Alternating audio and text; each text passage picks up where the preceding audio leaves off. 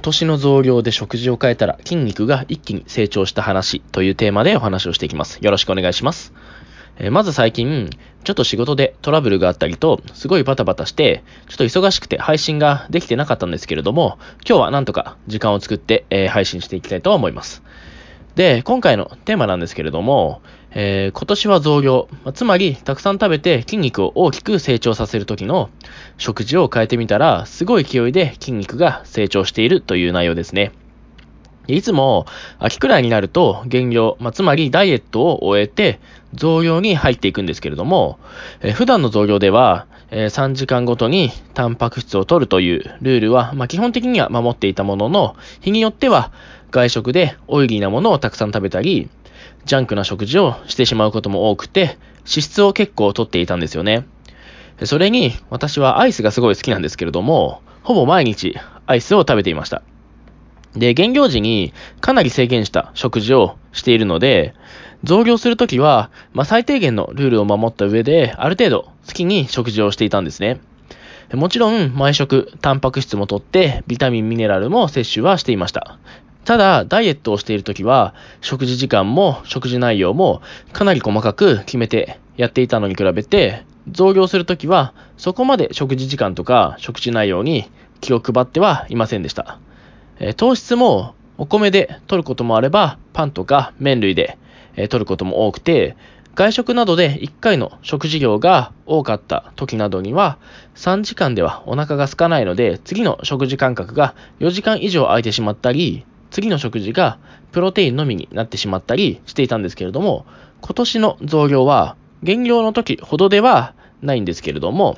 しっかりと節制した食事をしてみました。え具体的には、毎日同じ時間に食事をして、毎食満腹までは食べないようにする。そして、毎食必ず糖質とタンパク質を合わせて摂取して、脂質は卵、サバ缶、鶏肉についている少々の脂質、えこれだけを取って、これ以外の脂質は一切取らないようにしてきました。えその結果、減量が終わってから4ヶ月が経った今でも、しっかりと腹筋が割れた状態で無駄な体脂肪が蓄積してしまうことがなくなりました。さらに、使用重量もみるみる増えていって、例えば胸のメイン種目であるインクラインダンベルフライでは、昨年の同じ時期に比べて8キロ、で、スクワットでは20キロも使用重量が増えて、見た目でも筋肉が一回り大きくなったんですね。で、この結果から分かったのは、ダイエットをしていない時でも、ボディメイクの要はやっぱり食事なんだなということですね。で、大切だと思ったポイントっていうのは大きく分けて4つあって、1つ目は、毎食満腹までは食べないこと。2つ目が、毎食必ず糖質とタンパク質を合わせて摂取すること。で、3つ目が、脂質は最低限しか取らないこと。4つ目は、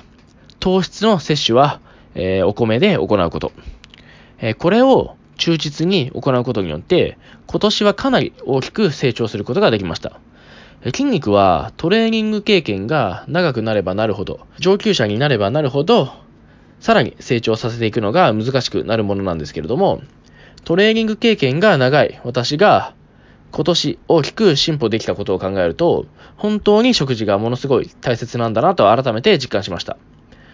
で、減量していない時はトレーニングばかりに意識が向いてしまって、食事がちょっとおろそかになってしまっているという人も多いと思うんですけれども、やはりボディメイクはダイエットをしていない時でも食事が重要です。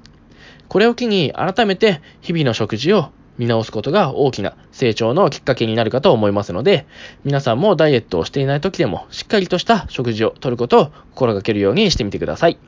では今回はここまでです。ご清聴ありがとうございました。